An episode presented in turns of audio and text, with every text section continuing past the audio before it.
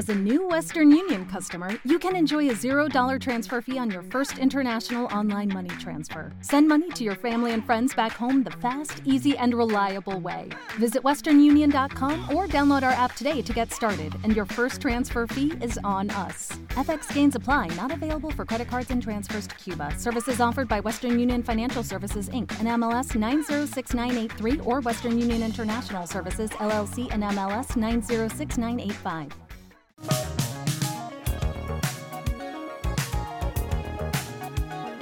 En Casa de Herrero, con Leticia Vaquero. Es Radio.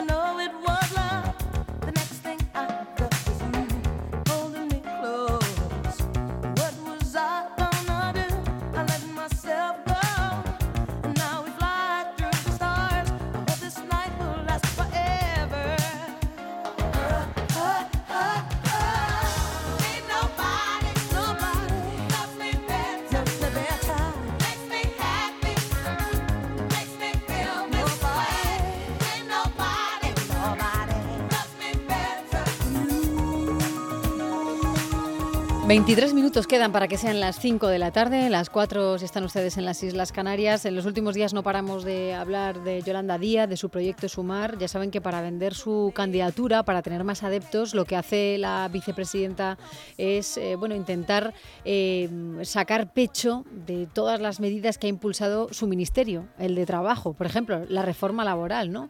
el acuerdo del diálogo social. Eh, en materia de salarios también, el que se ha querido meter desde el minuto número uno. Pero hay un proyecto que todavía no ha salido adelante y que en su mente está el aprobarlo lo antes posible, antes incluso de las elecciones. Fíjense si lo ve urgente, es el estatuto del becario. Lo están planteándoselo como intentar aprobarlo a través de un decreto ley que se pueda aprobar por la vía de la Diputación Permanente e incluso algunos socios del gobierno como Esquerra, PNV y la formación proletaria H. Bildu están criticando esa norma. Una norma que, según Yolanda Díaz, pretende evitar el fraude en, en, las prácticas y que, eh, entre otras cosas, establece límites para el número de personas en formación práctica que pueda haber en una empresa o que obliga a estas empresas a dar una compensación económica a los estudiantes en concepto de manutención o transporte. Díaz dice que es un verdadero avance, pero el sector académico y el empresarial está enfadado en este momento. Desde estos sectores apuntan a una reducción, a una posible reducción de la oferta de las prácticas si entra en vigor esta nueva regulación y además avisan, más de un millón y medio de estudiantes podrían quedarse sin graduarse por esto. Nayara Fernández. Regular las prácticas que realizan los estudiantes durante su formación para acabar con los casos de fraude. Y mientras estábamos fraguando un acuerdo político para concurrir a las elecciones electorales, estábamos fraguando otro acuerdo social muy importante para nuestro país. Por fin tenemos un acuerdo con los sindicatos para ya no tener mmm, falsos becarios ni falsas becarias y tener... Así vendía los últimos días Yolanda Díaz su última propuesta estrella, el Estatuto del Becario. Según los últimos borradores que han trascendido de la futura norma, el número de becarios en una empresa no podrá superar el 20% del total de la plantilla de una compañía. Además, los becarios tendrían derecho a ver compensados sus gastos, por ejemplo, en materia de transporte, y gozarían de vacaciones o días festivos como cualquier trabajador. Aspectos que generan dudas desde ámbitos como el académico. Carmen Palomino, directora de operaciones de la red de fundaciones Universidad Empresa, RedFue, critica para estos micrófonos que se pretenda impulsar una nueva regulación sin tener en cuenta la opinión de las partes implicadas. Se está legislando sobre educación y sobre formación eh, sin haber tenido en cuenta ni a, ni a los centros de, formación ni a las universidades. Entonces se está legislando desde un ámbito simplemente laboral y no desde, desde un ámbito académico. El Gobierno también aprobó hace unos meses la obligación de las empresas de cotizar por los estudiantes en prácticas a partir del próximo 1 de octubre. Una cotización que contará con una bonificación del 95% por la seguridad social, según queda recogido en el último borrador del Estatuto. Además, la nueva regulación limitaría a 480 horas las prácticas extracurriculares, aquellas que quedan fuera del plan de estudios y que el alumno puede realizar de manera voluntaria, y las separa de las curriculares incluidas dentro del programa formativo. Este ha sido uno de los principales caballos de batalla entre los agentes sociales. Los sindicatos querían eliminar las prácticas extracurriculares al considerar que estas sirven para cubrir puestos de trabajo de manera precaria, pero finalmente estarán dentro del estatuto. Sin embargo, según Palomino, el problema de fondo es que se están confundiendo términos. Una cosa son las prácticas no laborales y lo que se llama el becario que realmente no existe y lo están comparando con las prácticas académicas para poder titular. Entonces, cuando mezclas la legislación laboral con la legislación académica, pues lo que sale es un totum revolutum que no tiene ningún sentido. Desde Redfu estiman que la nueva regulación podría provocar que más de un millón y medio de alumnos no puedan conseguir su título por la imposibilidad de hacer las prácticas obligatorias. Y es que la oferta podría verse muy reducida. No olvidemos que el 65% de las prácticas se realizan en las administraciones. O sea, nosotros ya tenemos cartas de administraciones como del Ministerio de Exteriores, del Ministerio de mm, Transición Ecológica, donde dicen que ya para el próximo curso escolar, que no van a coger a ningún estudiante en prácticas, no tienen ni siquiera la cantidad de dinero que haría falta para dar de alta la cotización a la seguridad social. ¿Cómo se puede legislar desde un gobierno cuando el propio gobierno ya dice que no va a poder acoger estudiantes. También la Conferencia de Rectores de las Universidades Españolas, la CRUE, ha emitido un comunicado en el que apunta que el último borrador del Estatuto del Becario pone en serio peligro el actual sistema de prácticas académicas. Críticas que no han hecho al Ministerio de Trabajo dar marcha atrás en sus planes. Está previsto que Yolanda Díaz firme con los sindicatos el jueves el nuevo estatuto con el objetivo de que este quede aprobado antes de las elecciones del 23 de julio. Finalmente, y tras más de un año de negociaciones, la patronal se ha descolgado de ese acuerdo al no compartir el contenido del estatuto y critican también las prisas para aprobar la nueva regulación. De todo ello queremos hablar con don José Luján, es el delegado de la Conferencia de Rectores de las Universidades Españolas y para el desarrollo de la LOSU, que es la Ley Orgánica del Sistema Universitario. José, ¿qué tal? Muy buenas tardes. Hola, muy buenas tardes. ¿Cuáles son los principales puntos por los que estáis en contra de, este estatuto del becario, de lo que conocemos hasta ahora? Bueno, pues yo creo que, mm, a ver, la, situación es realmente compleja y necesita de una explicación detallada. Eh, por empezar por algún sitio. Eh, acabo de escuchar en este momento, acabo de escuchar en el programa que la idea es eh, aprobar un Real Decreto Ley que dé carta de naturaleza al Estatuto del Becario.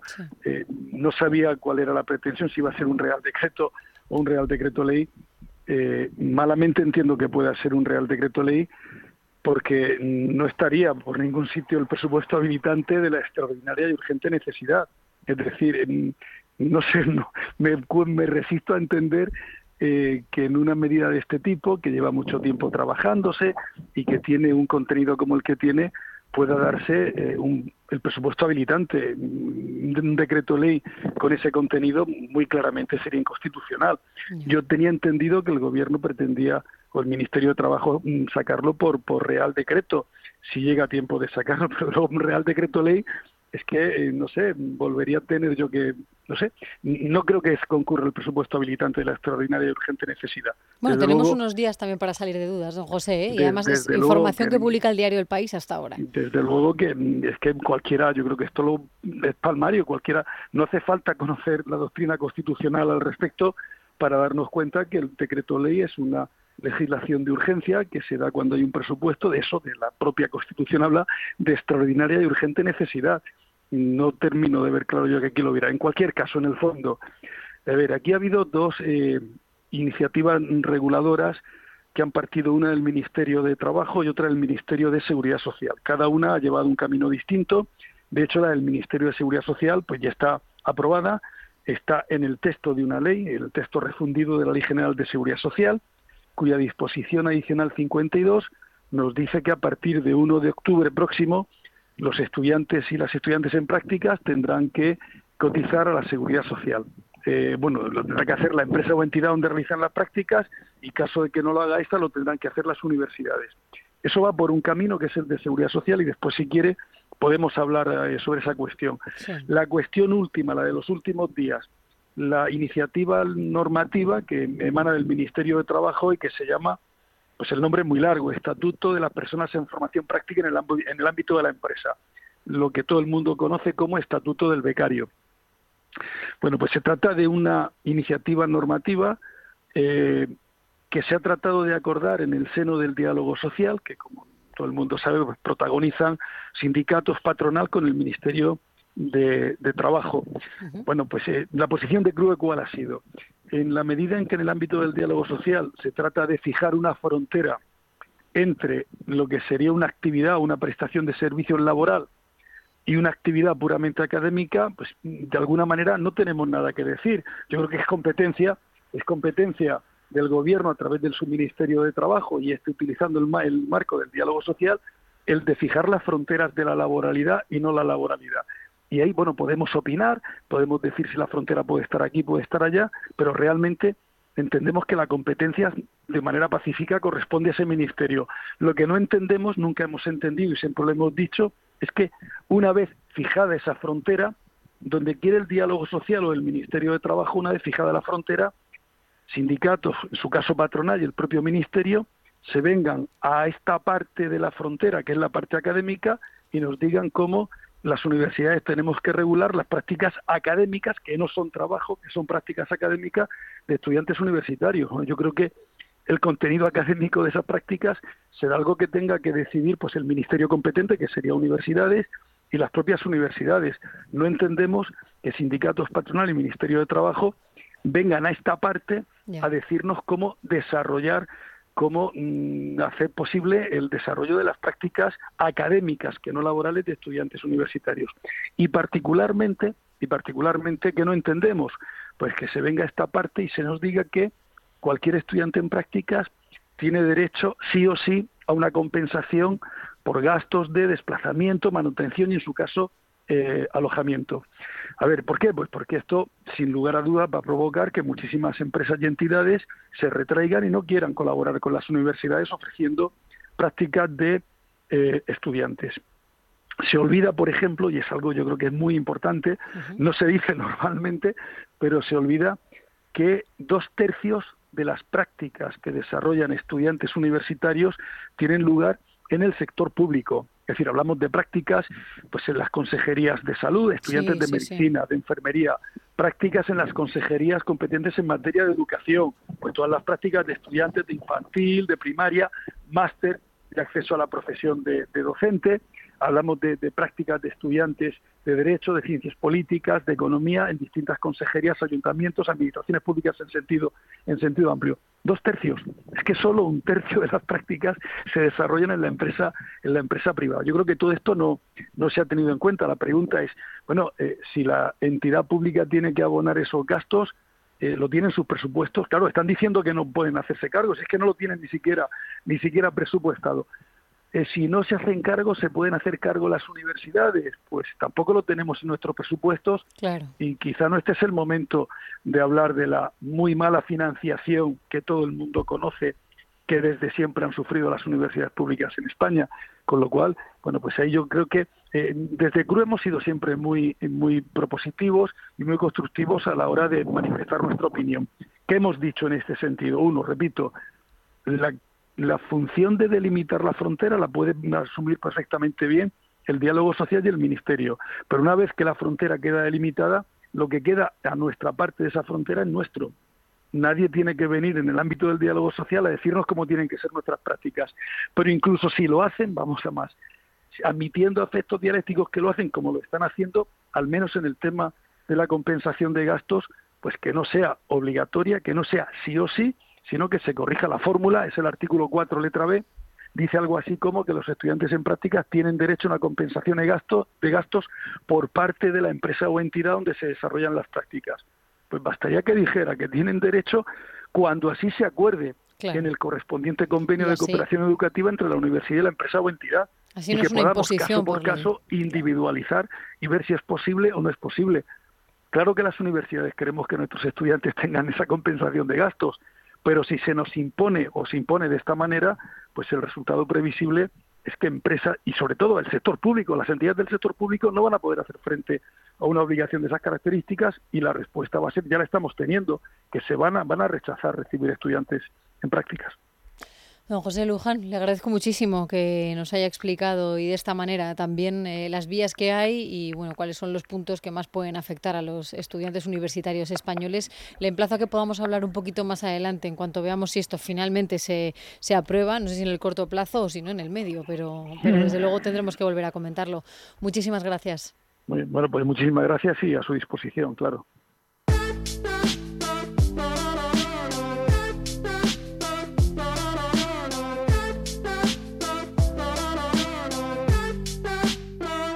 Casa de Herrero. Es rabio.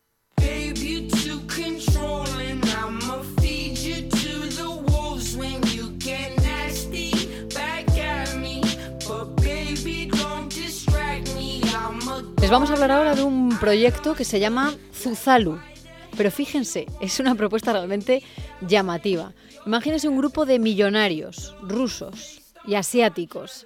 Están obsesionados con la eterna juventud, y lo, que han hecho ha sido reunirse durante dos meses en Montenegro para sentar las bases de un hipotético estado del futuro en el que se pueda experimentar sin ningún tipo de restricción legal para conseguir ese ansiado milagro antienvejecimiento. De momento es solamente una idea, pero su intención es poder hacerlo realidad y ya tienen incluso elegido el posible emplazamiento en Rhode Island, en los Estados Unidos. Lorena López Lobo.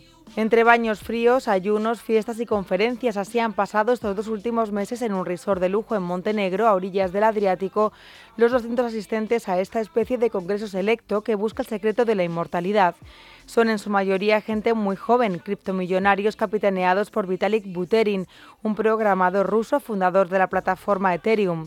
Junto a ellos, hasta 700 personas han pasado por este foro, en el que con una batucada nocturna en la playa celebraron el nacimiento de Zuzalu, lo que pretende ser un nuevo país sin restricciones para la experimentación con humanos. La vida es buena y la muerte moralmente mala. Con ese lema de fondo, los buscadores de la longevidad pretenden crear su propio Estado independiente, sin burocracia, sin límites a la investigación científica y sin las férreas regulaciones existentes que suponen, en su opinión, un obstáculo para el desarrollo de nuevos medicamentos y técnicas impulsadas por biotecnología e inteligencia artificial, teorías que defiende, entre otros muchos, el joven magnate ruso. Espero ver que el concepto de ver morir a tus padres y abuelos desaparezca lentamente de la conciencia pública como una experiencia que sucede en el transcurso de medio siglo. De la misma manera que perderse una ciudad desapareció lentamente en los últimos 50 años, ahora que tenemos teléfonos inteligentes. Parte del problema, insisten, es que el envejecimiento no se reconoce en sí mismo como una enfermedad que necesita tratamiento. De ahí la importancia de crear este nuevo estado emergente, pop-up, ideado por Buterin, donde impere el ultraliberalismo y las empresas de biotecnología puedan asentarse ofreciéndoles ventajas fiscales y flexibilizando la regulación sobre ensayos clínicos. Los 7.800 seres humanos que hay actualmente en esta tierra van a morir y van a vivir su última década de vida con un dolor debilitante y la única vía de detener eso es a través del ingenio humano. No lo sabemos aún, pero sé que si trabajamos duro lo conseguiremos. y desde ya buscan emplazamiento para Zuzalu, un nombre que no significa nada y que ha sido creado por ChatGPT. Barajan Rhode en Estados Unidos, donde hay muchos partidarios de la longevidad y también grandes empresas de biotecnología que no querrían mudarse a otro país. La segunda opción es Montenegro, donde se ha constituido el proyecto y donde se podría instalar la primera sede a largo plazo. Llamativa es la propuesta. Lo que no sabemos es qué implicaciones podría tener. Por eso hemos llamado a Salvador Macip, que es doctor en genética molecular y que siempre nos ayuda en estos y otros temas realmente interesantes. Salvador, ¿qué tal? Muy buenas tardes. Hola, buenas tardes. Bueno, tú que mm, estás muy metido en todas estas terapias de la longevidad y contra el envejecimiento, ¿habías oído alguna vez de este proyecto de Zuzalu? No, la verdad es que me sorprendió cuando lo oí me parece un poco arriesgado. La, ciencia tiene que seguir unos pasos, una lógica y una metodología. No nos la podemos saltar a la brava como están proponiendo. Ah, obviamente eh, sí que es importante dar libertad, dar presupuesto a la ciencia, pero eso se tiene que hacer con los canales que sabemos que funcionan. Ah, el gran problema de las terapias anti-envejecimiento es caer en la pseudociencia, que es lo que estamos viendo un poco ahora. Hay gente que está haciendo cosas o vendiendo cosas que dicen que anti-envejecimiento cuando no se han demostrado ni mucho menos. Si les damos carta blanca en un país ficticio para que puedan ah, vender, promocionar, producir productos que no hayan pasado ah, los análisis rigurosos científicos, yo creo que es peligroso. Así que crees que eso es una propuesta de un grupo de, de excéntricos, ¿no? Sí, un poco, un poco. Ah, y creo que, a ver, hay, ah, es cierto que hay mucha, hay una buena inversión, hay mucho interés por la gente rica de, en Estados Unidos especialmente para invertir en este campo. Hay, por ejemplo, el ejemplo de Autos Labs, que son básicamente han fundado un laboratorio de envejecimiento en, varios países y han fichado ah, como si fueran futbolistas a los mejores científicos del tema, ¿no? Y esto creo que en ese sentido está bien. Esto es hacerlo por los canales eh, rigurosos habituales. Saltarse eso y saltarse la regulación y buscar maneras de poder aprobar medicamentos de manera casi ilegal, ¿no? Pues yo creo que esto hace más mal que bien y esto es lo que tendríamos que evitar. Claro, Salvador, porque estas personas eh, parten de la, de la premisa de que las regulaciones son tan estrictas que eso está frenando los avances anti-envejecimiento, ¿no? ¿Qué peligros eh, crees que pueda tener eso, inventarse un sitio sin ningún tipo de restricciones, independientemente de la gente que quisiera participar en, en esa locura, ¿no? Bueno, claro, eh, básicamente a la legislación es estricta por una razón, porque venimos pues de unas décadas de investigación en humanos sin control y, vimos lo que vimos en la época nazi y, en Estados Unidos en los años 50 y 60, que se, bueno, mucha gente sufrió porque básicamente los científicos experimentaban sin ningún tipo de, regulación ni de leyes. Se puso en marcha la bioética, los comités de ética para evitar precisamente esto. Entonces, aunque tú eh, crees que estás participando de una forma voluntaria en un, estudio de estos, ah, tiene que haber un, eh, organismo regulador que te proteja y que realmente esté em, mirando y asegurándose de que no nadie está haciendo nada contra la ética y contra la legalidad de las personas. Em, la ciencia tiene que avanzar, estoy de acuerdo. Ah, hay que intentar sacar obstáculos, pero también hay que proteger a la población, hay que proteger a la sociedad y no podemos generar ciencia al margen de la ley para que después aquí em, pues salgan productos que no sabemos si van a ser eh, positivos, si van a hacer daño, si cuando se comercialicen van a tener algún efecto secundario, porque simplemente no has hecho los pasos requeridos para, saberlo. Lo que sí que es cierto es que, y antes nos lo estabas comentando, ¿no? hay un, hay un, interés creciente ¿no? por los productos anti-envejecimiento, ¿no? hablaba sobre todo de los, de los ricos, ¿no? ¿En qué direcciones van actualmente las, las investigaciones o los avances en ese campo? Yo creo que estamos mm, avanzando bien, ah, lentos como avanza siempre, la ciencia, pero hacia un futuro en el cual veremos fármacos anti-envejecimiento reales, no lo que hoy día se dice que pues frena el envejecimiento, no hay nada en el mercado que realmente lo haga, pero estamos yendo ya a hacia este, este objetivo. En animales de laboratorio lo hemos conseguido mm, de varias maneras, alargar la vida por lo menos alrededor de hasta un 30%, que en humanos podría ser pues 20, mm, 30 años más de esperanza de vida, que sería mucho, llegaríamos a los 100 años. Esto se puede hacer en animales y además con buena salud, que es lo más importante, no es solo alargar la vida, sino alargar la calidad de la vida. Todo esto es posible, o sea, no es ciencia ficción y simplemente lo que nos falta pues es el tiempo para traducir los descubrimientos que vemos en animales a humanos, que no es tan fácil eso lo sabemos mm, porque todas las enfermedades, todos los fármacos han pasado por este proceso y muchas veces muchos se quedan por el camino porque lo que funciona en un ratón no funciona en un humano y en este caso aún más porque el envejecimiento, aunque es parecido, no es lo mismo en un ratón que en un humano. Por eso simplemente estamos yendo bien, avanzando, haciendo pasos de gigante. Realmente en los últimos 20 años la investigación contra el envejecimiento se ha disparado muchísimo. Hay mucho interés, hay mucho dinero, hay mucha gente trabajando y muy buenos resultados. Lo que pasa es que hay que tener un poco más de paciencia. Lo veremos pero poco a poco. Decías que algunas de las fórmulas ideadas hasta ahora no funcionan. No sé si algún oyente nuestro que esté ilusionado le hemos chafado, pero Salvador, es verdad. Eh, vamos, eh, eh, hay un, multimillonario italiano que, trata de luchar contra el envejecimiento metiéndose en frío no sé cuántas veces al día, haciendo muchísimo deporte y bueno, cosas con tal de intentar vivir un poco más. No ya la inmortalidad, pero sí vivir más. Y, es comprensible, sí, sí, es comprensible porque además esto está basado en estudios mm, como decía, de laboratorio. Lo vemos en ratones, si bajas la temperatura viven más.